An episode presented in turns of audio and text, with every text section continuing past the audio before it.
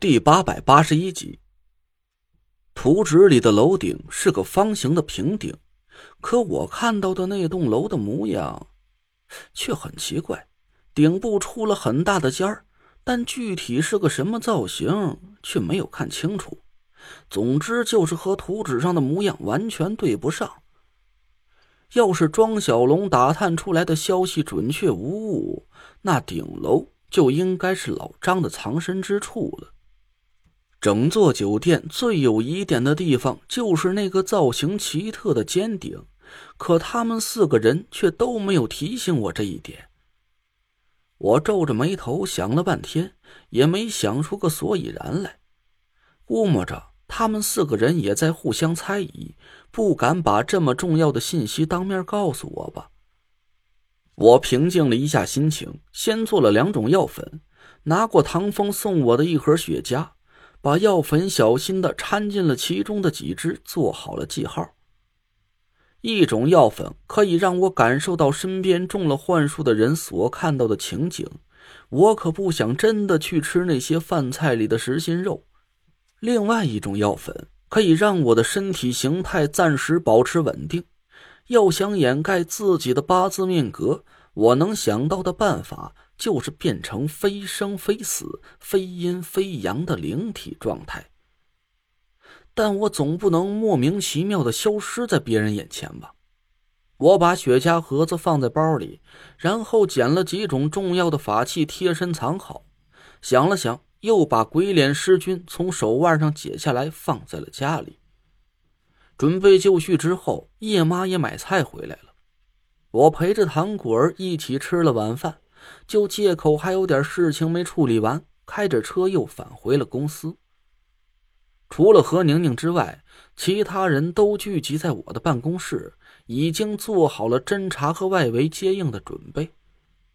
陈队长，快到冥想天尊和袁老板联络的时间了。岳星林提醒我道：“我心里有点忐忑不安的。你们说，现在那个袁老板会不会已经知道了冥想天尊死讯？”甚至人就是他杀的。王才摸着下巴咂了咂嘴，神色有点犹豫不决。要是那样的话，咱这电话一打过去，反而是弄巧成拙，主动暴露了。屋子里沉默了一会儿，欧阳九哥突然说了一句：“主动打草惊蛇也不是个坏事。那个袁老板挟持了张天尊四处转移，一定有他不可告人的阴谋。”就算是这电话暴露了我们的目的，我想他也不会轻易杀掉张天尊的。说不定他乱了阵脚，想要重新转移张天尊，反而会给我们留下营救的机会。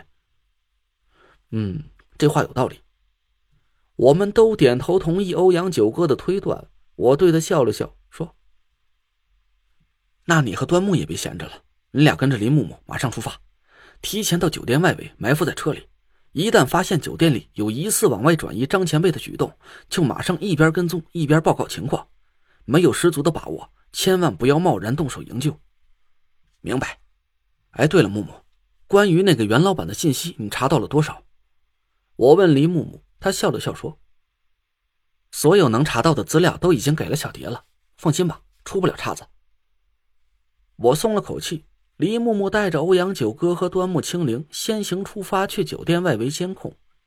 到了十点整，胡小蝶拿出冥想天尊的手机，给那个袁老板拨了过去。几秒钟之后，电话接通了，我大气儿都不敢喘，凝神听着电话里的动静。袁老板，是我。胡小蝶立马就变了一副嗓音，手机那头传来了一个略显沙哑的男人的声音。说：“袁老板，您交代给我的事儿还得多容我一点时间。这些穷棒子身上真是榨不出二两油水，能想的办法我也都用过了，可他们是真拿不出几个钱来。要不我扩大一下咱组织的规模，多弄几个人来。”电话那头冷哼了一声，似乎是对冥想天尊很不满意。哼。给你们堂口的任务已经很轻了，可磨蹭了这么久，这点小事你都办不利索。看来这堂主的位置，我是得考虑换换人了。我眼皮微微一跳，堂主，这又是个什么组织？难道是青竹台下属的一个分支？从这句话里的意思能听得出来，袁老板手下应该不只有冥想天尊这一个下线。他给每个堂口都分配了数量不等的敛钱任务，看来冥想天尊的进展算不上太顺利。哎，别别，袁老板，再给我个机会，我再想想办法。要不您给我指点一下？怎么才能让这些穷棒子多吐点钱出来？我实在是脑子愚钝，没有什么辙了。胡小蝶赶紧陪着笑脸，电话那边嗤笑了一声：“嘿，笑话！十二个堂口要都和你一样，屁大点的破事都要我亲自指点，那我早就让你们给累死了。你听好了，就算我有耐心，居士那边也等不了太久，再给你两天时间。”要是还完不成任务，我的手段你不是没见识过，自己好好琢磨琢磨吧。这句话一出，我的心脏猛然大跳了一下。居士会是青竹居士吗？袁老板和冥想天尊果然是和青竹台有直接关系。我估摸着，那个青竹居士应该是要在近期搞个什么大动作，需要很大一笔钱。他把这个任务交给了袁老板，而袁老板又把任务分配给了十二个堂口的堂主。是是，我再想想办法，想想办法，求袁老板再给我个机会，一定要在居士他老人家面前替我多美言几句。胡小蝶装作诚惶诚恐的样子，袁老板冷冷的补了一句：“哼，居士才不会管这些小事。